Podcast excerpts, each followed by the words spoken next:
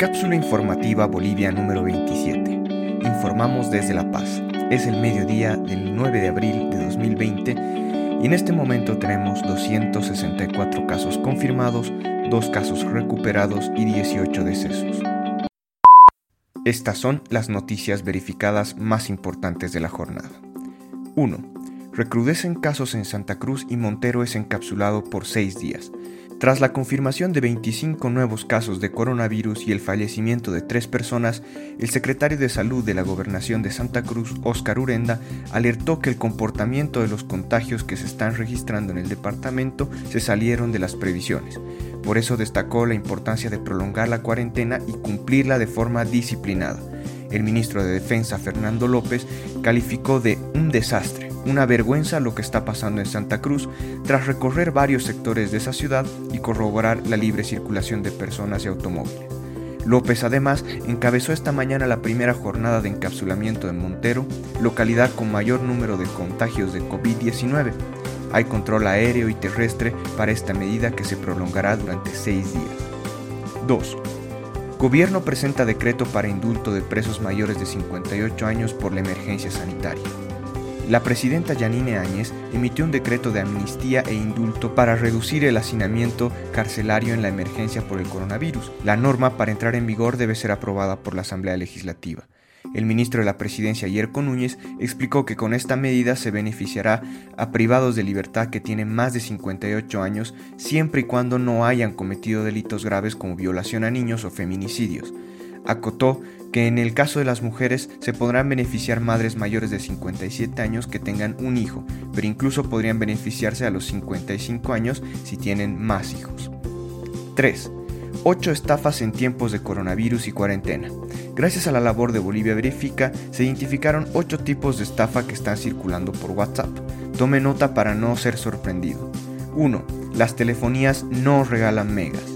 2. Los supermercados no están dando cupones de compra. 3. Entel no habilitó un teléfono para doble carga. 4. Los supermercados no regalan mercancías para que no se dañen. 5. Ni el Banco Unión ni el Banco Económico sortean dinero. 6. Netflix no otorga acceso gratis a su plataforma. 7. Burger King no regaló hamburguesas. 8. No hay empresas multinacionales buscando empleados con sueldos astronómicos. Ante alguna de estas situaciones, por favor verifique con la empresa aludida y no brinde información personal. 4. Facebook apoya periodismo local para evitar la difusión de noticias falsas en tiempos de pandemia.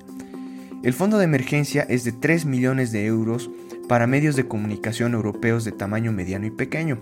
El objetivo es apoyar la cobertura local de la crisis del coronavirus y evitar la difusión de noticias falsas. Así se ha anunciado este jueves el proyecto Facebook Journalism Project, que distribuirá fondos a través de la organización European Journalism Center, entidad sin fines de lucro. La ayuda económica se utilizará para labores tales como el lanzamiento de boletines informativos sobre COVID-19, eliminación de muros de pago, contratación de más periodistas freelance, crear comunidades y grupos centrados en las noticias locales y los eventos en línea. Gracias por escuchar.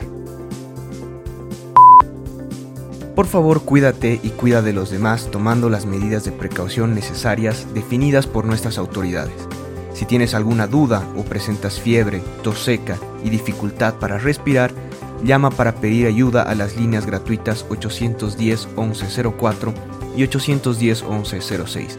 Si tienes más de 65 años y necesitas ayuda para abastecerte de alimentos o comprar medicinas, llama al 810 1005. No olviden revisar la página web boliviasegura.gov.bo para obtener información oficial al respecto del estado de la pandemia en Bolivia, como también nuestra página web cápsulainfobo.com para acceder al resto de los episodios de este podcast. Luchemos contra la desinformación y apoyándonos, entre todos saldremos de esta situación.